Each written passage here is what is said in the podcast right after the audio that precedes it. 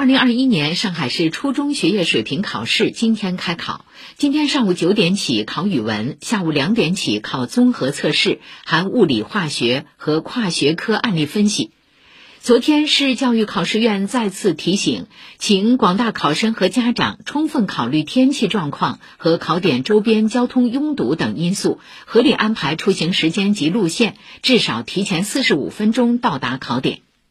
今年是新中考首年，初中毕业考试和高中招生考试合二为一，实现一考多用。新增物理化学实验操作考、外语听说测试和跨学科案例分析等考试内容，计分科目总分由六百三十分调整为七百五十分。稍后八点早新闻，记者将从考试现场发来最新消息。